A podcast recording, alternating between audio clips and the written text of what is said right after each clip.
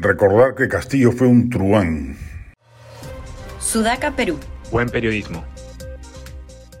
Ha ido perdiendo peso en la agenda inicial maximalista de la protesta el pedido de liberación de Pedro Castillo.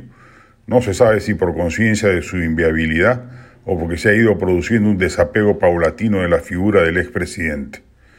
Lo cierto, sin embargo, es que no es casualidad que el núcleo mayor de la, revuelta esté afincado en aquellas regiones donde Castillo obtuvo mayor votación, donde mayor aprobación mantuvo y donde mayor cantidad de gente miró positivamente su intento de golpe de Estado.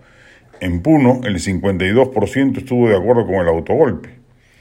Sería bueno recordar el inmenso desastre gubernativo de Castillo, destruyó la tecnocracia estatal en buena parte del aparato público, infiltró de incompetentes sectores claves y se dedicó al pillaje, que no era menor, ya que en algunos casos hablamos de procesos de, contratación medianos y hasta grandes, impregnados de intentos de corrupción. El de Castillo fue un gobierno corrupto desde sus inicios. No generó una sola política pública decente, ninguna institución del Estado mejoró sus estándares durante su corto mandato, y muy por el contrario fueron devastadas por la incompetencia y corrupción castillista.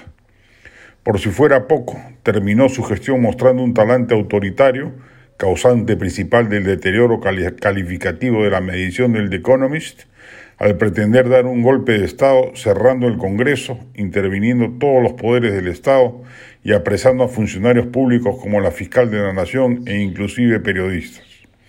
Eso fue Castillo, no fue un hombre del pueblo maltratado por las élites dominantes, víctima de esa emboscada doliente de la obstaculización que le impidió gobernar. Tuvo más bien carta libre, todos sus gabinetes obtuvieron la confianza del Congreso y si no pudo gobernar cabalmente fue pero incompetente y corrupto, sin duda el peor gobernante que ha tenido el Perú en las últimas décadas. Eso es bueno recordarlo. Haría bien el gobierno en subrayarlo, lo mismo quienes fueron opositores a su gestión, la derecha mediática y política. No se puede permitir que predomine la narrativa victimizadora de un truán aterrizado en palacio por los azares de la política electoral peruana. No se puede soslayar el inmenso daño que Castillo le ha hecho y le sigue haciendo a la democracia peruana, ordenando ahora a sus huestes radicales que dinamiten la transición constitucional.